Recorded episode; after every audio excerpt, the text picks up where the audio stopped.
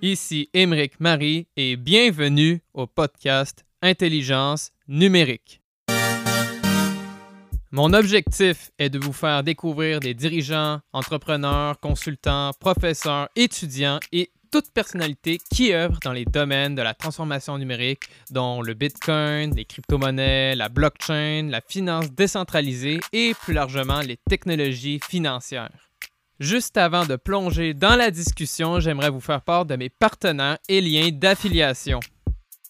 Le premier est BlockFi. Cette plateforme américaine permet de gagner des intérêts composés, de recevoir un prêt en dollars et de trader instantanément. Le deuxième est Bull Bitcoin. Cette plateforme non-custodial canadienne permet d'acheter et vendre des bitcoins exclusivement. Pour en savoir davantage sur mes autres partenaires et liens d'affiliation, ils se trouvent dans la description de l'épisode et sur mon site web emericmarie.com. Je suis un étudiant de nationalité canadienne et française à HEC Montréal. Présentement, je poursuis le baccalauréat en administration des affaires de profil bilingue, incluant les spécialisations en économie appliquée, finance et mathématiques. Avertissement, ce podcast est une expression de mes sentiments et a comme objectif de transmettre de l'information. Ce n'est en aucun cas une stratégie d'investissement ou de conseil financier pour acheter ou vendre des actifs ou pour prendre des décisions financières. Surtout, faites vos propres recherches. C'est parti pour l'épisode. Bonne écoute. All right, je suis avec Alexandre Lemarchand, qui est vice-président en charge du revenu et des ventes chez Ledger, euh, Ledger euh, compagnie de Paris. Il est aussi président et fondateur de At the Helm Digital. Salut Alexandre, je suis très content que tu sois présent. Bah, salut Émeric, euh, et, très ravi de pouvoir parler avec un, Canadien euh, qui plus est euh, de, la partie française. Ça fait plaisir. Alors, simplement pour euh, commencer le, cet enregistrement, est-ce que tu pourrais me parler un peu de ton background, donc ton parcours passé, tes occupations actuelles, et aussi en faisant un retour sur justement tes expériences, par exemple, notamment chez, chez Microsoft, et en fait, pourquoi tu as quitté ce secteur des, des plus grandes entreprises technologiques de type traditionnel, mm-hmm. si je peux dire, pour se lancer dans les jeux? Écoute, euh, on va commencer par euh, à peu près comme toi. Euh, j'étais étudiant et puis et très curieux, comme a priori tu l'es, puisqu'on a, as réussi à, me joindre. Et, et donc j'étais étudiant, moi, à l'université qu'on appelle Paris-Dauphine, à Paris. je faisais des études, c'était 94, des études autour de l'informatique et de de la finance, puisque l'Université Paris-Dauphine est spécialisée en finance. Et puis, j'ai eu, euh, par ma curiosité, je me suis très vite engagé dans des relations entreprises et j'ai rencontré comme ça, par chance, quelqu'un qui travaillait à New York aux Nations Unies. Et c'est comme ça que j'ai commencé. À... Premier boulot, c'est je suis parti travailler aux Nations Unies à l'UNDP, qui est une branche euh, des Nations Unies à New York. Et euh, et c'était passionnant. J'étais dans la modélisation de données financières. Et hmm. puis, euh, je me suis vite pris au goût euh, euh, de l'American Dream. Hmm. Sauf que les Nations Unies, c'était trop gros. Et donc, quand tu es jeune, tu, tu, en profites. Et donc, j'ai décidé de rejoindre une start-up française qui démarrait les opérations aux États-Unis. je voulais que cette start-up devienne une licorne. Et, euh, et, malheureusement, au bout de deux ans, la boîte a coulé. Donc, comme quoi, c'est toujours très riche à, l'expérience. Donc, j'étais jeune, on a démarré aux États-Unis et on s'est pris plein fouet la, la crise de 2000. Euh, il y avait une bulle et, euh, et donc la boîte n'a pas eu les reins pour tenir. Et là, je suis rentré à Paris parce que j'avais plus de visa. Et, et cette boîte-là, après, j'ai rencontré, je cherchais impérativement une autre société dans l'informatique parce que du coup, j'ai pris goût à l'informatique c'était en pleine dynamique. Euh, il y avait beaucoup de demandes sur l'informatisation des entreprises. C'était euh, le boom Internet, euh, tu sais, c'était vraiment, voilà, tu verras que je suis plus tout jeune, mais et, et du coup j'ai rejoint une autre société et qui m'a renvoyé aux États-Unis à Boston. Oui. Et je serais resté au total cinq ans aux États-Unis. Et cette boîte, on est parti, on était le CEO et moi, et on a recruté jusqu'à 25 personnes. Et, et, et puis, bah, dans, toute cette histoire, euh, Là, arrivé jeune trentaine. J'ai eu j'ai rencontré ma femme en France qui était revenue avec moi et puis on a eu des enfants et, et on a décidé de retourner à Paris, se rapprocher un peu de la famille. À partir de là, euh, j'ai continué un job euh, toujours dans la même boîte à l'international, beaucoup de voyages dans, dans tous les pays d'Europe. Euh, c'était, et c'est d'ailleurs un conseil que je donne quand tu peux vraiment plus jeune, il faut voyager parce que c'est très riche de rencontrer plein de cultures différentes. Et puis, je n'ai pas parlé des métiers, mais les métiers que j'avais, c'est à peu près les métiers de l'informatique. J'ai fait de l'avant-vente, j'ai fait du support, j'ai fait du marketing, un peu de bizdev, un peu de partenaire. Et puis, euh, j'avais une jeune trentaine et j'ai voulu trouver quelque chose de plus gros où je pouvais vraiment, tu sais, quand tu as euh, cet âge-là, tu as beaucoup d'ambition et je dis, mais où est-ce que je peux m'épanouir? Et puis, je me suis dit, il faut que j'aille chez un big one. Et euh, donc, j'ai voulu chercher des jobs chez des gros acteurs. Et puis, mon réseau, en frappant à plein de portes, j'ai eu l'opportunité de postuler sur un job chez Microsoft que je n'ai plus quitté pendant 12 ans. Et, euh, pendant 12 ans, j'ai travaillé dans la division grand compte, à gérer des grands comptes comme Accenture, Dell, etc. J'ai ensuite euh, fait euh, ce qu'une une boîte comme Microsoft peut proposer, c'est changer un peu. J'ai complètement shifté sur du consumer et là, j'étais patron commercial. J'ai lancé Xbox One, Surface 1, 2, 3, 4 passionnant. Tu vas à l'E3 à Los Angeles sur les, jeux vidéo, je ne connaissais pas. Et puis après, j'ai terminé ma carrière chez eux euh, dans, dans, la partie B2B encore. Cette fois, j'étais patron des partenaires.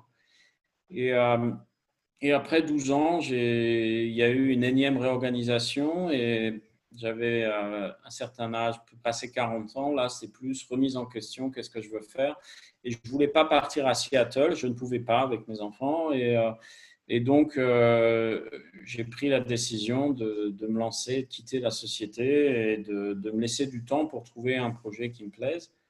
Et c'est là où j'ai monté ma société. Et ce qui me passionnait, c'était il y a trois ans de travailler avec les startups. Euh, je voulais dire, tiens, je peux peut-être aider des petites sociétés avec mon expérience. Et c'est un peu euh, Startup Nation, tous les booms, euh, tout ça.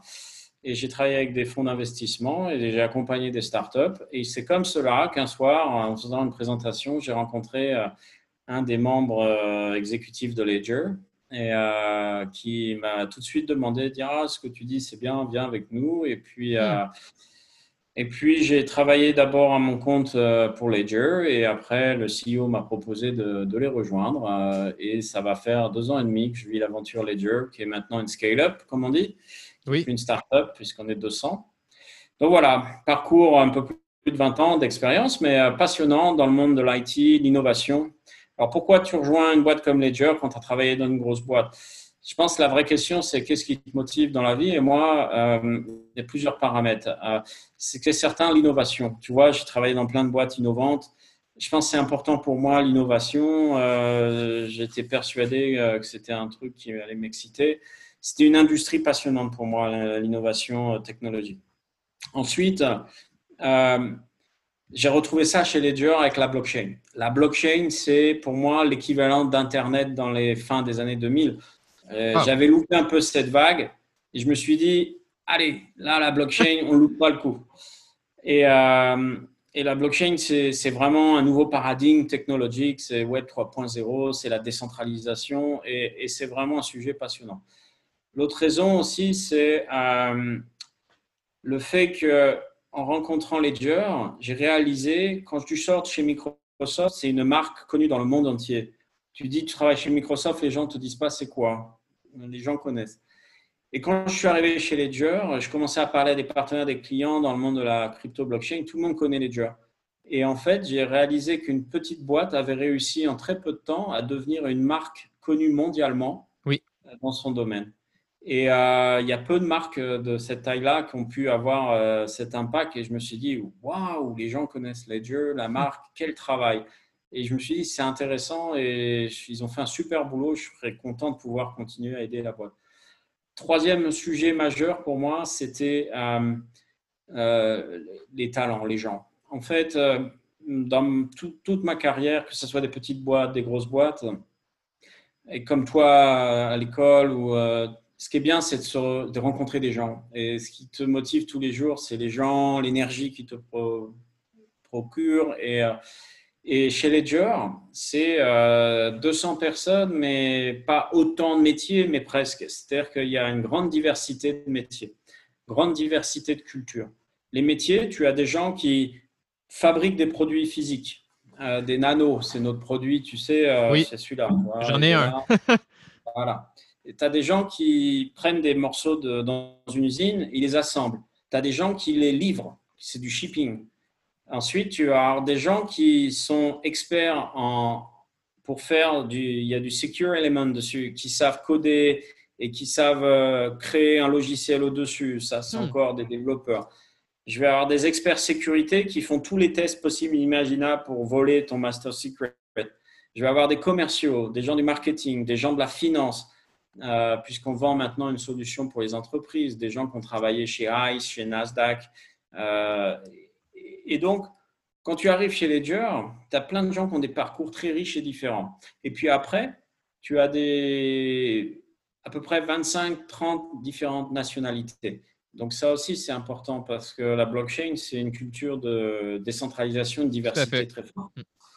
Et on va trouver euh, euh, des gens de nationalité russe, des gens de nationalité anglaise, bien sûr français puisque nous sommes nés en France, mais des Américains, des Anglais, etc. Euh, et, ça, c'est aussi très riche culturellement pour moi. Donc, le dernier point, c'est aussi bien m'entendre avec les fondateurs et le patron. Et et de croire à l'ambition. Et c'est vrai qu'on a un CEO, euh, Pascal Gauthier, on a un chairman of the board, Eric Larchevêque, qui sont vraiment des gens qui ont été euh, très euh, successful, des entrepreneurs. Et, et tu apprends aussi beaucoup, malgré mon expérience, tu vois, il faut toujours apprendre. Ça, c'est important. Et tu apprends aussi avec des gens qui ont une manière différente de faire, une manière différente de porter les projets. Donc tout ça fait que ce projet correspondait pas mal à ce que je pouvais rechercher euh, à ce stade de ma carrière. Et puis, euh, je m'aperçois depuis deux ans et demi que tous les jours, j'arrive à apporter beaucoup, à, construire des choses. Et donc, c'est un échange très positif et j'espère que ça va durer. Voilà. super intéressant, très, très, très enrichissant et beaucoup de contenu. Et alors, dis-moi vraiment, là, pour euh, plonger dans le sujet, pour ceux qui, qui savent, mais qui savent pas trop aussi en même temps. Peux-tu me dire dans tes mots vraiment Ledger, euh, c'est quoi et c'est vraiment c'est quoi les, problèmes que ça, vise à résoudre au final dans l'univers des crypto-monnaies? Bien sûr. Donc, euh, on va d'abord démarrer sur euh, c'est quoi la révolution monétaire? En fait, ce qui se passe, c'est que aujourd'hui, dans, dans l'informatique, déjà indépendamment de la blockchain, ce qui est important, la sécurité, on le voit tous les jours.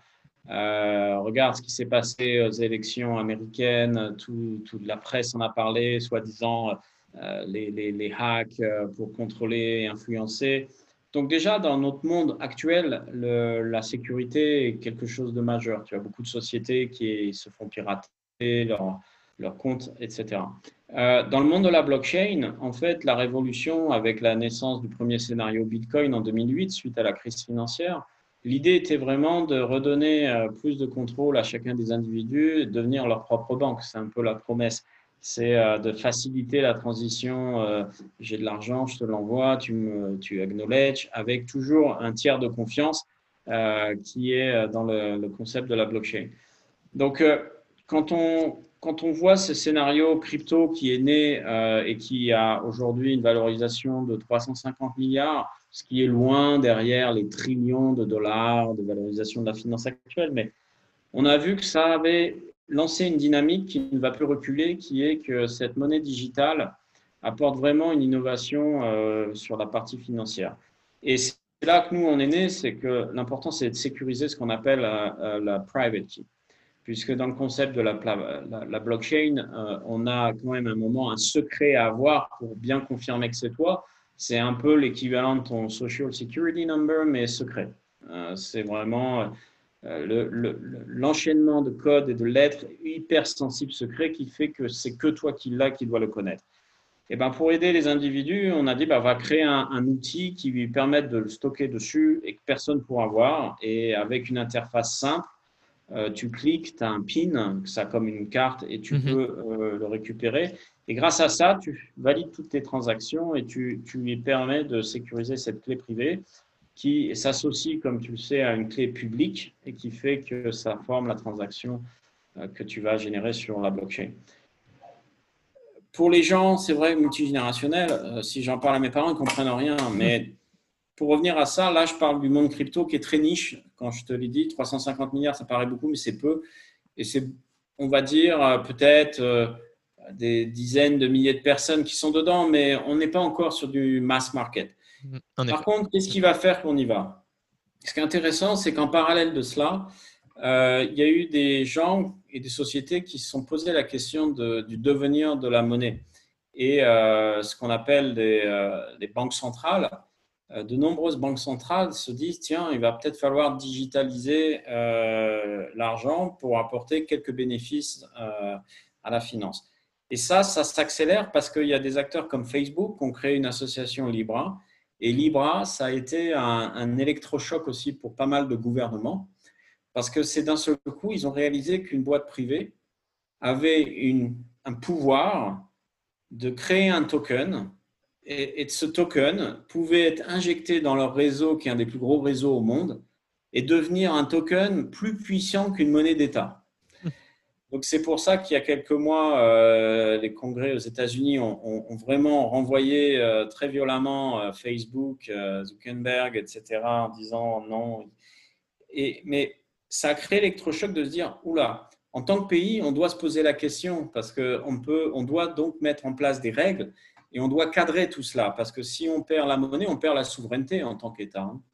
Donc, il était important de réfléchir à ça. Et tout cela pour te dire qu'on réfléchit en ce moment, tous les pays, de nombreux pays, la Commission, l'Europe, euh, réfléchissent à ce que doit être la transformation digitale de la monnaie et euh, quelle est la monnaie du futur euh, de manière digitale. Et c'est ce qu'on appelle des projets de CDBC qui sont actuellement en cours dans pas mal de pays. Et, c'est ça qui est important qu'il faut comprendre, c'est que tu vois bien, vous êtes des générations aussi où tout le monde aujourd'hui, Apple Pay, etc., on est vraiment dans une fluidité du paiement, on est dans la digitalisation à outrance. Hein. Oui, oui, oui.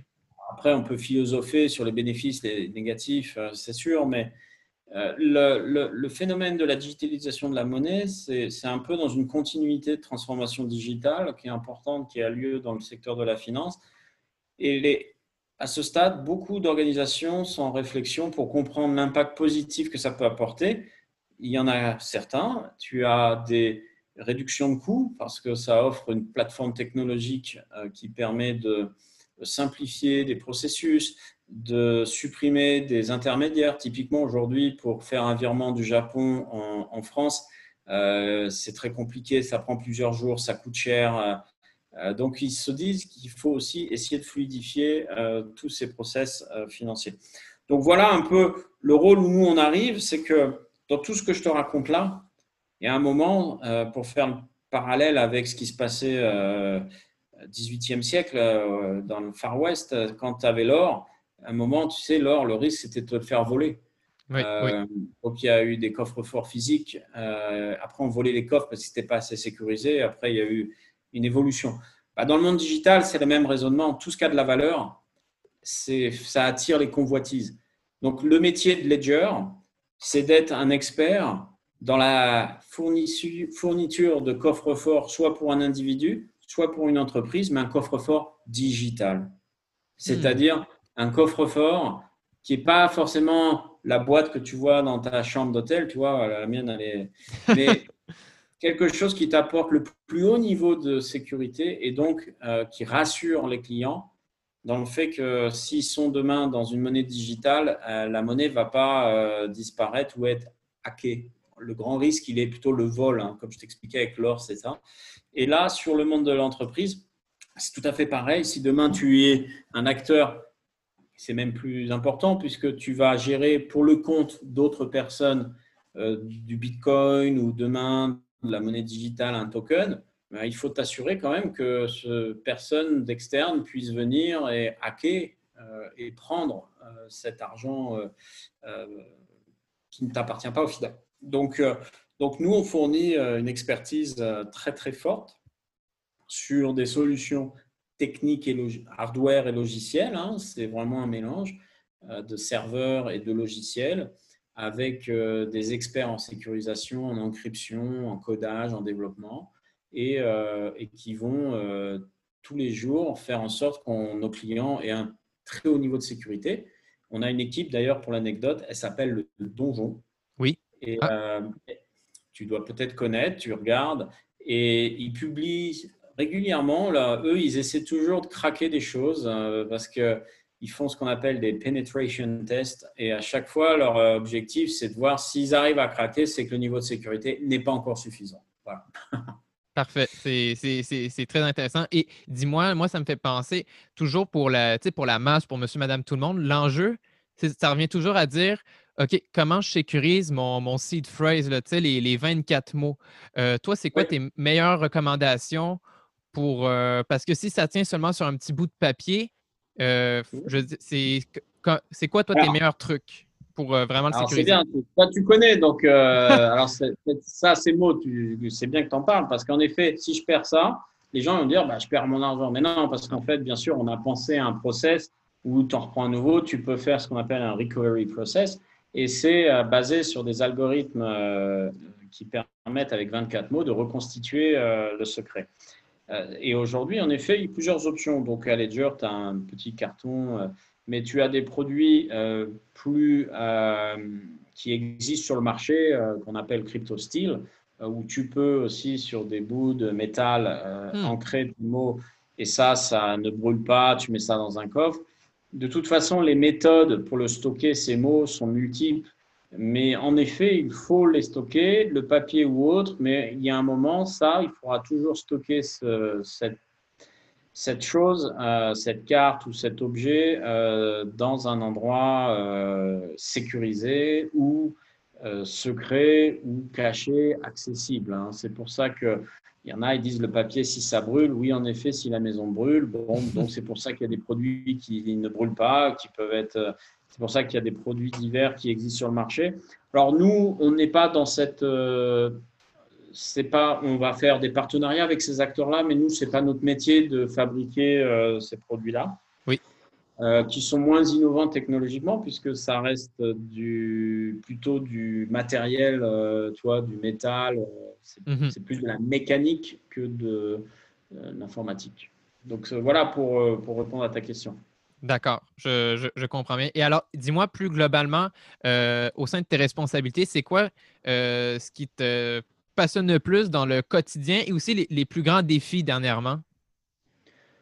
Ah, ce qui me passionne le plus dans le quotidien, euh, c'est mes clients et partenaires et les, équipes. voilà. Moi, c'est mes deux passions. J'adore le people management et j'adore les clients.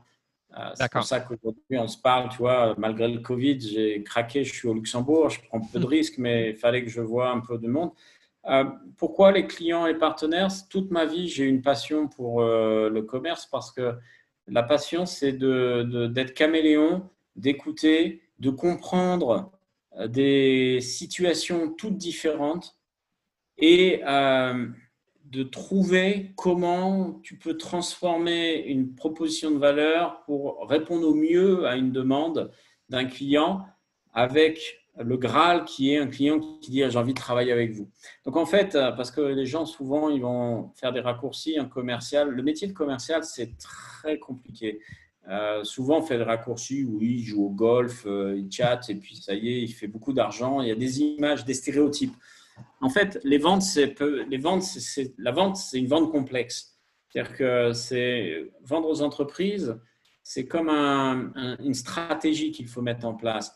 Comprendre le besoin, comprendre les réseaux d'influence, parce qu'une entreprise, c'est un groupe d'individus. Qui va décider Qui influence la, décision euh, comprendre les priorités de l'entreprise. Et, et, ça, c'est moi, je trouve que c'est ce qui est le plus passionnant parce que travailler avec un client à Hong Kong ou un autre client à Paris, puis aller à Montréal ou Toronto, c'est différentes cultures. Donc, il faut comprendre tout ça. Moi, ça me passionne.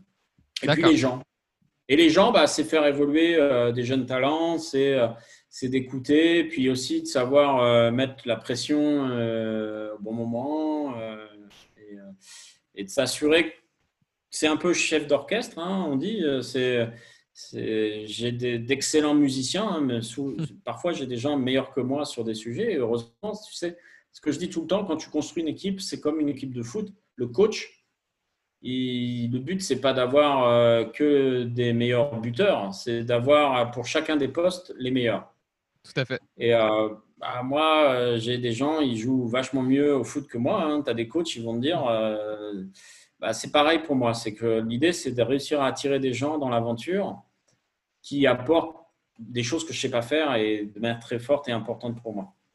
D'accord. Et par curiosité, euh, justement, comme tu me parles justement des, clients, des, gens, donc toi, c'est quoi quand tu euh, parles à des vraiment là, monsieur, madame, tout le monde, c'est quoi ton, ton meilleur speech en quelques mots pour vraiment euh, convaincre ou dire que, vous voyez là, le Bitcoin ou d'autres crypto-monnaies, c'est pas juste, tu sais, c'est pas de la, fraude parce qu'il y a encore beaucoup de gens qui sont encore dans l'état d'esprit de 2017 avec le, euh, tu sais, mm. tout la, bulle des ICO et tout ça.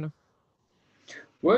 Alors, ça dépend de la génération, mais souvent, euh, j'utilise quand même. Euh, je rappelle, je te dis, je fais souvent un parallèle, je l'ai déjà cité plus tôt dans la discussion, Émeric, mais parallèle avec Internet. Internet ne serait pas. ce qui a fait le boom d'Internet, ça a été le porn, ça a été beaucoup de choses aussi frauduleuses. Euh, qui ont, euh, au démarrage d'Internet, euh, créé les mêmes, la même peur. Tu peux même retrouver, j'en suis certain, parce qu'en France, j'en ai retrouvé des radios crochets où les gens interviewés dans la rue disaient jamais j'achèterai quelque chose sur Internet. Bon, quand, si je te dis ça à toi aujourd'hui, qui prend un téléphone, qui fait trois clics et qui reçoit un bouquin chez soi le lendemain, tu comprendrais pas, mais c'était la réalité. Donc, je pense qu'aujourd'hui, tu es dans, es dans un. La société a toujours, a toujours eu de la défiance face à l'innovation. Euh, donc, je veux pas non plus. Je pense que c'est bien la défiance parce que ça fait poser les bonnes questions. D'accord? Donc, je pense que, euh, attention, il ne faut pas non plus tout laisser euh, faire n'importe quoi. Et c'est pour cela que tu as aujourd'hui ce qu'on appelle la régulation dans le monde de la crypto. Tu as des règles qui sont définies et toujours en cours de discussion par euh, euh, les, régulateurs. Donc France, l'AMF, BaFin, euh, et, c'est leur métier, et tant mieux. Les gouvernements aussi influencent, etc. Donc, la crypto, oui, il y a certainement des gens frauduleux qui font des choses, mais j'ai envie de te dire qu'aujourd'hui, je lisais encore un article, on parle souvent de trafic de drogue, tu vois. Bah, aujourd'hui, euh, je pense que historiquement, les trafiquants de drogue ont euh, toujours su bien utiliser les réseaux téléphoniques et Internet euh, pour gérer leur business. Ce hum. c'est pas pour autant qu'on a dit on veut pas de téléphone, on veut pas d'Internet. Sur la blockchain, ça va être pareil. C'est qu'à un moment, ça faut minimiser et il faut le contrôler. Donc, il y a des nous, quand on est professionnel, on a ce qu'on appelle de l'AML, anti-money laundry, donc des process très spécifiques du KYC, Know Your Customer, pour, euh, pour éviter, nous, notre rôle, c'est d'éviter que notre technologie soit au service de euh, personnes euh, malveillantes. Donc ça, c'est important de le voir. Après, euh, j'empêcherai pas un trafiquant de prendre mon anneau là et de l'acheter sur notre site et puis de mettre du Bitcoin qui aurait peut-être été du Bitcoin utilisé pour des choses pas très catholiques. Mais au même titre que je ne peux pas empêcher un trafiquant de prendre des dollars et de les stocker chez lui. Donc, en, fait, euh, mm. donc euh, l'idée, c'est plutôt que d'en avoir peur, c'est d'essayer de comprendre. Donc voilà. Parce que la peur, ça, ça apporte pas forcément les bons réflexes. Donc ce qu'il faut, c'est comprendre. Et aujourd'hui, euh, comprendre, c'est là où nous en sommes. Et merci pour ton interview. C'est pour ça que j'accepte beaucoup de ce type d'interview parce que c'est vos générations aussi vont comprendre plus vite. Euh, euh, et, voir les bénéfices. Et c'est pour ça qu'il y a beaucoup d'éducation qui, est nécessaire sur le marché. C'est pour ça qu'il faut aussi des scénarios concrets pour que les gens comprennent euh, en quoi la, technologie peut rendre service. Parce qu'il ne suffit pas de dire il y a le Bitcoin, il faut dire mais pourquoi en fait Bitcoin et à quoi ça peut servir? Et puis, pour conclure, sur le pitch que je dis aux gens, je dis voilà, moi, aujourd'hui, si on parle de la, juste de la crypto, certes, c'est quelque chose d'assez spéculatif, mais je dis, si vous avez un petit peu d'économie, que vous souhaitez euh, euh, prendre un risque, parce que par contre, je suis quand même, euh, je suis honnête, j'ai envie de dire, il y a des gens, comme quand tu vas à la banque, on demande ton profil d'investisseur, tu as low, medium, high. Là, on parle d'un produit high avec un fort taux de rentabilité, mais si vous voulez essayer, mettez 100 euros et puis avec le produit Nano, vous installez Ledger Live, vous buy avec votre carte crédit 100 euros, vous mettez 100 euros de Bitcoin et puis après, vous avez une courbe sur votre téléphone portable ou sur votre PC. Puis voyez un peu, c'est un petit placement comme des gens ont malheureusement aussi, tu sais, des gens ont placé de l'argent des fois dans des choses qui les ont ruinés parce qu'il y a eu des banqueroutes, etc. Donc euh, bon, j'ai mhm. envie de dire ça, c'est. Mais mettez pas toutes vos économies, mais amusez et regardez ce que ça fait. Et puis vous verrez. Euh, vous apprendrez ainsi euh, la crypto. Bien entendu. Et dis-moi aussi pour les auditeurs, euh, peux-tu me donner un peu, pour donner une perspective au niveau vraiment des, des la vente de vos produits, que ce soit la Nano S, euh, Nano X, c'est quoi les, vraiment les, les grandes, les statistiques notables actuelles et aussi les projections pour les, par exemple, trois à cinq prochaines années? Moi, ce que je peux te dire, c'est que nous avons vendu déjà plus de 2 millions euh, de devices, de produits euh, dans 168 pays, puisque c'est à peu près le nombre de pays différents dans lesquels on a livré en direct. Euh, donc, donc voilà. le reste, bien entendu, on, est très secret. Parce que voilà, qu'est-ce qu'on fait? On, on, aide les gens à protéger des choses importantes pour eux. Donc, on parle peu sur, parce que tu sais, on reste assez humble puisque notre rôle c'est de protéger les choses importantes. Donc euh, voilà, on partage peu d'informations. Euh, ce que je peux te dire, c'est que notre ambition euh, c'est de continuer. Notre ambition est d'être le, leader dans, dans, la sécurisation d'assets critiques, que ce soit pour les individus et les entreprises. on s'en donne les moyens, on fait une belle croissance. Le monde de l'entreprise aussi fait une belle croissance euh, avec des grands clients dans le monde entier. Et, euh, et puis, euh, on a plein d'idées. Ça, c'est, ce qui fait c'est étourdissant, mais tu vois, il y, a, y, a, beaucoup de services. Déjà, améliorer les services que l'on propose. le buy qui était livré sur Ledger Live n'existait pas encore. Maintenant, tu peux, pour quelqu'un justement qui ne connaît pas trop, bon, bah, il peut, par quelques clics, avec une carte de crédit, acheter un Bitcoin euh, et, se le mettre de manière sécurisée chez lui. On, va, on a plein d'idées, il euh, faut que tu nous suives parce que euh, ça, n'arrêtera pas. Et, on, apporte également, on a apporté le stacking, qui est vraiment quelque chose d'important dans le monde de la crypto. Donc voilà, beaucoup d'innovations à venir, une roadmap très chargée parce qu'en fait, c'est un secteur qui innove tous les jours. Donc, quand c'est déjà sur une innovation, il y en a déjà quatre autres qui arrivent. Et puis, il euh, faut être nous, on fait partie des, des, boîtes qui sont sur l'innovation, donc on doit suivre. Hein. Et dis-moi, justement, tu m'as donné quelques perches. Euh, dis-moi ce que tu es capable de, de, me dire, mais justement, à part la sécurité, est-ce que tu, à partir, par exemple, du Ledger Live, est-ce qu'il y a des, maintenant aussi des services euh, reliés aux finances, comme par exemple, je sais ça, le, lending euh, ou le staking, comme tu m'as dit, ça, j'imagine, ça va s'améliorer? Tu peux déjà staker euh, sur Ledger Live, tu peux faire du buy et tu, et tu vois, bah, tu, tu, perçois que l'ambition de Ledger, c'est toujours d'améliorer le service client. Et puis, en fait, c'est nos clients qui nous donnent les meilleures idées, qui reviennent vers nous euh, des, beaucoup de clients, des clients aussi qui nous demandent de supporter de nouveaux coins. Euh, donc, c'est pour ça. Euh, on a une vision, mais on se nourrit aussi beaucoup de ce que nos, clients fidèles nous remontent, puisqu'on a une forte communauté. On, est très chanceux. Alors, des fois, on a des bugs. Ce serait, ce serait quand même dingue de ne pas en avoir, mais euh, c'est vrai que j'ai envie de dire, en très grande majorité, nos clients sont très satisfaits et très supportifs. donc, ils sont plus tolérants quand on a des problèmes, mais euh, ils, savent que les problèmes, ce n'est pas de mettre euh, en danger leur fonds. Bon, il peut y avoir des bugs d'interface et autres, mais du coup, il y a une confiance qui se crée avec nos clients qui nous donnent aussi leurs envies, qui nous partagent. On fait régulièrement des, des, des, études, on demande souvent l'avis de nos clients et ainsi on arrive aussi à conforter notre stratégie de continuer à étendre les services proposés à nos clients sur notre plateforme et, euh, et de continuer à supporter un maximum euh, de, de services sur cette plateforme-là. Je comprends. Et sur la partie B2B, euh, c'est pareil, on a énormément de, de choses à, à, livrer pour nos grands clients, grands comptes, sur des sujets qu'ils soient infrastructure, euh, qu'ils soient des sujets de, de, services additionnels. Là, ça ne manque pas. Là, ça y est, on a livré ce qu'on appelle des API, des API, qui sont des, interfaces donc, euh, on a beaucoup de choses euh, à livrer aussi. Et donc, euh, voilà, le, carnet de commandes est gros et il faut continuer. Parfait. Et dis-moi, c'est aussi c'est un, produit un peu qui devient de plus en plus tendance dans toutes les, compagnies qui œuvrent dans le domaine. C'est une carte de crédit, en fait.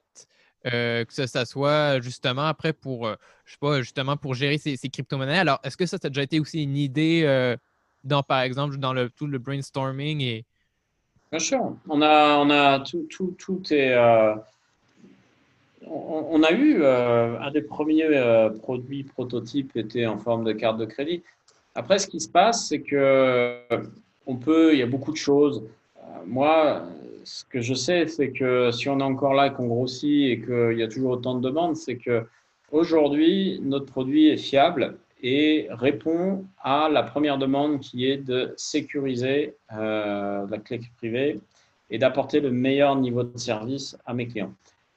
Donc après, moi, je ne fais pas de religion, je me dis juste méfiez-vous des produits qui arrivent en forme de carte de crédit. Euh, nous, euh, derrière, ce n'est pas, une demande aujourd'hui parce que tu as une notion de, batterie, de, donc le produit, il faut qu'il puisse euh, contenir un certain nombre d'éléments euh, pour pouvoir avoir une durée de vie. Euh, si, tu allumes ta carte de crédit et qu'il est down au bout de deux minutes, c'est pas forcément simple. Et puis, l'usage carte de crédit n'a pas été une demande pour le moment extrêmement poussée, mais il y, a, il y, a, eu quelque chose qui est sorti. Je pense par contre, à un moment, nous, on a, on a aujourd'hui d'autres produits concurrents. Et puis, de toute façon, tu sais, il faut de la concurrence c'est ce qui crée euh, l'émulsion sur un marché. Il faut, euh, il faut laisser euh, aussi libre chacun de venir avec des nouvelles idées. Nous, aujourd'hui, on en a, mais ça marche. Mais après, on n'est pas à l'abri qu'il y ait de nouvelles idées. Hein. C'est comme ça que ça marche, hein, l'innovation. Parfait, parfait. Et alors, dis-moi aussi l'autre sujet que j'aimerais que tu me glisses quelques mots. Euh, c'est ça, parle-moi aussi de, l'autre euh, organisation, euh, justement, que tu as, fondée là, at the Helm Digital. En gros, c'est quoi le, concept? Non, mais ça, c'est une société qui, qui, qui, conseille et qui accompagne des organisations dans, dans Scale. Euh, sur différents axes euh, qui touchent euh, du, du, spectre total de l'organisation, sauf la partie techno, hein, donc marketing, sales. Donc, donc c'est, une structure qui est plutôt dormante pour moi en tant que personne, puisque je peux pas je travaille à 100% pour Ledger et c'est un sujet qui me prend beaucoup de temps, plus que 100%. Mais euh, il y a deux personnes qui aujourd'hui euh, travaillent euh, pour ATH et maintiennent la philosophie et l'état d'esprit que j'avais monté. Et à de Helm, parce que je suis un fan de voile, de marin, et je trouvais que c'était une image de, de, l'image un peu du, capitaine par intérim qui peut venir tenir la barre de votre bateau et vous aider à passer un cap. Et, euh, et c'est comme ça que m'est venue l'idée de la société, de dire, euh, à, à, mon niveau d'expérience, je pense que je peux aider des sociétés à passer un cap euh, et pas euh, et, et, apporter ma brique à l'édifice. Et c'est en ça que j'ai créé cette société. D'accord, d'accord. Alors maintenant, moi, j'ai quelques questions un peu plus fun. Euh, Dis-moi, c'était quoi au final ta, première perception du Bitcoin, de, de l'Ether aussi? Ça, c'était en quelle année? Bah, je vais te faire, je vais te surprendre. C'était il y a trois ans quand j'ai rencontré Ledger. Et j'avais toujours eu suivi l'actualité puisque je suis dans un domaine techno-innovation. Et pour la petite histoire, c'était encore, j'étais chez Microsoft et dans les équipes, les jeunes, ça remonte, hein, c'était en 2015. Ils avaient tous investi le Bitcoin et puis après, c'était, ça c'était monté, ils avaient acheté au plus haut. J'avais souvenir où sur le plateau, tout le monde disait ouais, je suis dégoûté. Et ils étaient tous dégoûtés d'avoir perdu de l'argent parce que le Bitcoin était monté à 17 000 dollars et il était retombé. Et, et voilà, après, j'étais plutôt sur des sujets type AI, etc. Euh, surtout avec Microsoft qui pousse beaucoup de cloud Azure, etc. Et du coup, euh, c'est en rencontrant Ledger, et, mais j'étais déjà assez passionné par la blockchain, mais je n'avais pas été vraiment dans la crypto. Donc, je fais partie des rares, mais quand même qui existent, personnes qui sont la greffe apprise sans avoir été un euh, Bitcoin minimaliste ou expert. Par contre, il est certain que j'ai pas attendu longtemps pour euh, m'y intéresser parce que si tu veux, il faut s'y intéresser. Donc, je me suis mis à investir, je me suis mis à utiliser les produits et à, regarder plus en détail tout ce que je t'ai raconté, comprendre aussi. J'ai rencontré des gens qui sont experts, qui sont professeurs, docteurs dans l'économie, qui parlent de l'histoire de la monnaie. Et, j'ai commencé à m'intéresser à cette histoire de la monnaie et de voir en quoi euh, déjà comprendre d'où ça venait. Donc voilà, et puis, euh, ça va vite. Moi, j'aime bien apprendre vite. Euh, D'accord. Et dis-moi, par, curiosité, est-ce qu'il y a des projets ou des protocoles de finances décentralisées qui t'ont vraiment tapé dans l'œil ou que tu suis de très près dernièrement? Bah, défi, on regarde ça euh, de manière périodique et, et c'est vrai que j'ai pas eu euh, plus euh, le temps que ça de, plonger en détail. On a des gens qui sont impliqués euh, beaucoup plus fort que moi. Donc moi, j'ai parfois un peu de décalage dans, dans l'apprentissage, puisque je m'appuie bien entendu sur nos experts sur un certain niveau de, sujets innovants, de compréhension de, sujets. Mais bon, ça, on est persuadé que ça, c'est l'avenir. Mais après ça reste assez jeune. Là, récemment, ça a pas mal secoué. Euh, donc, donc voilà, à suivre. D'accord. C'est vraiment un enjeu majeur pour nous. Et, euh, et, moi, personnellement, je n'ai pas encore été euh, plongé à fond dans, dans un protocole. mais c'est marrant que tu en parles parce que c'est Back to School. tu vois sur notre site, Back to School, on a fait une promo pour les étudiants. Euh, on pense que les étudiants devraient être les premiers à mettre un, premier dollar pour, euh, bah, parce que c'est et regarder. Donc, c'est moi qui ai motivé, cette promo. Et, c'est vrai que là, c'est dans ma to-do de, continuer à regarder. Mais comme tu vois, tu sais, les, sujets sont, sont, très nombreux et euh, ça va vite. Donc, voilà. D'accord. Et aussi, je me disais, pour toi, la, différence entre la blockchain et vraiment la, la fintech, c'est lequel des deux écosystèmes qui, selon toi, est-ce que en fait la blockchain, c'est une branche de la fintech? Euh, comment tu, vois ça et c'est lequel? Est-ce que tu penses que la blockchain va carrément euh, être vraiment à part de la fintech tellement ça peut grossir avec le temps?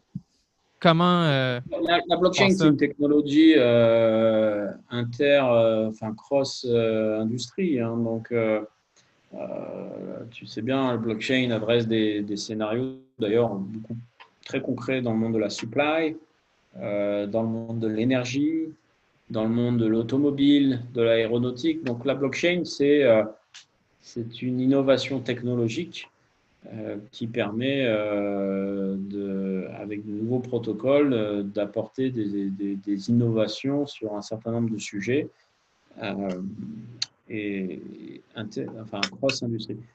sur la partie fintech, toutes les fintechs ne sont pas dans la blockchain. Hein, euh, ça, c'est aussi une réalité. Euh, je pense que toutes n'iront pas. Euh, et, et j'ai envie de dire, c'est comme voilà, blockchain, Internet, Internet, blockchain. Et après, chaque industrie va, va avoir des scénarios différents et utilisera ou non la blockchain. Mais il n'y a pas de généralité. Voilà. D'accord. Et à part la blockchain, est-ce que tu as d'autres euh, innovations technologiques qui te passionnent et que tu suis de, très près? Bah, tout ce qui est autour de la data, parce que euh, j'ai une équipe euh, avec des gens, des data engineers, data scientists, je suis de formation de maths, parce que avant Dauphine, j'avais fait un doc de maths et, j'adore les maths. Et je, suis, assez passionné par tout, tout ce, boom dans la data. Hmm qui est algorithme, tout ce qui est euh, prévisionnel, machine learning. J'ai également travaillé pour euh, une start-up euh, dans la reconnaissance faciale autour du machine learning avec une personne brillantissime qui avait monté son propre algorithme. Donc, tous ces sujets-là, c'est la, la, partie data machine learning me passionne beaucoup. parce que c'est très mathématique et c'est des choses que je trouve à la fois passionnante, un peu effrayante. Il faut aussi cadrer tout cela, mais hmm. voilà, c'est un sujet d'innovation qui, qui, me tient à cœur euh, particulièrement. D'accord. Et dans le fond, une de mes dernières questions, c'est euh, quel est ton, ton conseil pour tous, les étudiants ou amateurs euh, comme moi qui ont un intérêt, qui veulent progresser, travailler justement dans les domaines de la finance, des technologies et là, plus particulièrement de la blockchain? Écoute, déjà, bah, euh, tu, fais des, tu fais des choses bien là, tu vois. Je pense que le conseil, c'est euh, bah, faut, s'y intéresser et pour cela, il faut, contacter les gens qui sont dedans. Faut comprendre aussi euh, les parcours parce que souvent, quand tu es jeune, tu te fais, euh, enfin, tu, peux être conseillé, mais tu te fais des idées de parcours. moi, j'ai vu des gens me dire, ouais, j'ai même fait de finance en études, je pourrais pas aller. Non, je pense qu'il faut aussi casser des, idées préconçues. On a tous des parcours non linéaire. Un parcours, c'est des opportunités avec des niveaux de compétences à un certain âge. Donc, il faut euh, rester très ouvert et, motivé. Il faut s'intéresser beaucoup, euh, comprendre. Euh, tu vas avoir après, suivant les personnalités, des gens qui vont être un côté un peu entrepreneur, qui vont. et je pense qu'aujourd'hui, tu as énormément de startups parce que c'est un domaine innovant. Donc, sur la blockchain, l'opportunité au niveau des startups est très forte. Euh, je pense qu'il faut s'intéresser à la tech. C'est-à-dire qu'il ne faut pas avoir peur de s'intéresser à des choses plus développement, le mhm. code. Il faut vraiment comprendre. Donc, c'est vrai qu'il ne faut pas juste rester sur une couche euh, que fonctionnelle parce que sinon, tu ne tu vas pas comprendre toute la force de, de ce qu'apporte la blockchain. Donc voilà, et puis après, euh, tu peux bon, bah, maximiser tes études euh, toujours pour, euh, pour peut-être faire apprendre la finance, bien sûr, mais à partir du moment où je pense que c'est une révolution qui, se, qui, démarre, il faut, pas, faut comprendre la finance d'aujourd'hui, mais il faut aussi rester, se dire qu'est-ce que peut être la finance de demain. Donc ça, c'est c'est un conseil. Et puis, et puis après, vite aller travailler dans, dans, des, dans des boîtes le, risque que vous avez quand tu sors de l'école est faible. Après, bon, ça dépend de ta situation, mais euh, tu peux très vite trouver un boulot. Bon, si ça ne marche pas au bout d'un an, moins tu auras appris quelque chose et puis tu recommences. D'accord, c'est noté. Alors écoute, Alexandre, pour conclure l'enregistrement, je vais te poser deux dernières questions. Ce n'est pas forcément en lien avec la, blockchain, les crypto et tout ce qu'on a euh, raconté. Et après, euh, tu pourras me poser une question si, si tu en as une. Vas-y. Alors, ma première question, c'est euh, ça peut être ancien comme plus récent, mais euh, quel est ton livre le plus marquant ou préféré? Wow, 1984. Euh, George Orwell. je l'ai lu deux fois, je viens de le relire. Et j'ai à chaque fois, deux fois, mais j'adore Big Brother is Watching You. Et, et, je trouve que ça n'a pas vieilli quand tu sais donc, euh, ça, moi, j'aime beaucoup ce livre. D'accord, d'accord. Et ma, seconde question, c'est, ben, tu as donné déjà beaucoup d'indices, mais vraiment pour résumer, euh, plus largement, quel est ton meilleur conseil pour atteindre ces objectifs dans la vie? Il faut être euh, très positif. Il faut être confiant, pas arrogant, mais confiant. Il faut se dire que voilà, il faut, faut, donner confiance aux gens et à la vie, dans le sens, tu auras des difficultés, mais il faut avoir confiance qu'il y a toujours un lendemain qui est, qui est plus, euh, plus agréable quand tu as des difficultés. Donc, euh, donc, le positivisme associé à la confiance dans la vie fait que euh, tu affronteras mieux les difficultés comme tu, tu attireras plus facilement les opportunités et les choses positives aussi. Parce que le sourire et la confiance hmm. fait que ça, donc voilà. Super, super. Et alors maintenant, est-ce que tu as une question pour moi? Bah oui, est-ce que tu aimes ce que tu fais avec tes radios crochets? Euh, ben écoute, là, là, tu fais référence au podcast, là. Parce que tu prends du temps. et, euh, qu'est- Qu'est-ce que ça t'apporte à toi? Dis-moi. Moi, je pense au final, vraiment, ce que ça m'apporte, c'est euh, ben, mon objectif, vraiment, c'était de d'augmenter mon réseau de contacts, hein, euh, en d'autres mots. Bon, et écoute, ça, je me, dis, euh, écoute, si je n'avais pas lancé cette petite initiative-là de faire justement des enregistrements et euh, en fait montrer et faire découvrir aussi des personnalités francophones à mes auditeurs dans leurs différentes industries, ben, en même temps, moi, ça me permet, justement, on, on discute, on jase, on apprend à se connaître et je veux dire, sinon, ben, on ne serait jamais vraiment parlé. Et justement, dans euh, la blockchain, tout ce qui est crypto-monnaie, je trouve, en plus, c'est vraiment un écosystème ou une industrie où c'est très comme euh, ouvert d'esprit. Hein? C'est très facile d'approche. La preuve, euh, je t'ai simplement contacté sur LinkedIn, tu m'as répondu et après, on a organisé justement un, Zoom. Alors, je trouve que c'est vraiment super et que, voilà, mo- moi, mon but au final, c'était vraiment pour le fun et en apprendre davantage et aussi faire des, ben, des nouveaux contacts. Bah, bah, c'est super. Dans tous les cas, je suis ravi, Émeric. Euh, Et puis, euh, bah, écoute, euh, je te souhaite bon courage. Je suis pas inquiet, on reste en contact. hein. Ça se trouve, quand tu pourras, il faudra que tu viennes à Paris. Ben oui, tout à fait. Je, moi, j'ai, oui, oui, je, note bien. Alors, écoute, Alexandre, pour, ben, pour les gens qui voudraient en savoir davantage sur toi-même et euh, Ledger, où est-ce qu'on peut les envoyer? Peuvent aller, euh, on a le réseau professionnel LinkedIn où on peut me contacter. Ensuite, euh, tu peux aussi aller sur ledger.com. Je pense que c'est là où tu auras le. On a une super section pour la formation. D'ailleurs, tu me demandais, les gens, on a euh, des, des petits blogs où tu peux vraiment, pour débutants, comprendre les concepts de tout ce qu'on vient de dire. C'est- c'est pas une university, mais c'est vraiment bien fait. Et, euh, donc, allez vous balader sur le site, regardez les blogs, les posts, et vous apprendrez beaucoup de choses. Voilà. Parfait. Alors, écoute, je te remercie beaucoup pour l'enregistrement. Puis, euh, ben, comme on s'est dit, on, on reste en contact. Ça roule. Voilà, c'est la fin et j'espère que vous avez aimé trouver l'épisode très enrichissant. Si vous souhaitez me contacter pour quelconque question ou demande, je suis à votre écoute sur LinkedIn, Twitter, Telegram ou encore à mon adresse courriel. Vous trouverez mes infos pour me contacter sur mon site web emericmarie.com. Finalement, la meilleure façon pour m'encourager est de partager intelligence numérique à votre entourage. N'oubliez pas d'aller consulter mes partenaires et liens d'affiliation pour profiter de leurs services et produits clés en main. Je vous souhaite alors une très très bonne journée ou fin de journée où que vous soyez. À bientôt.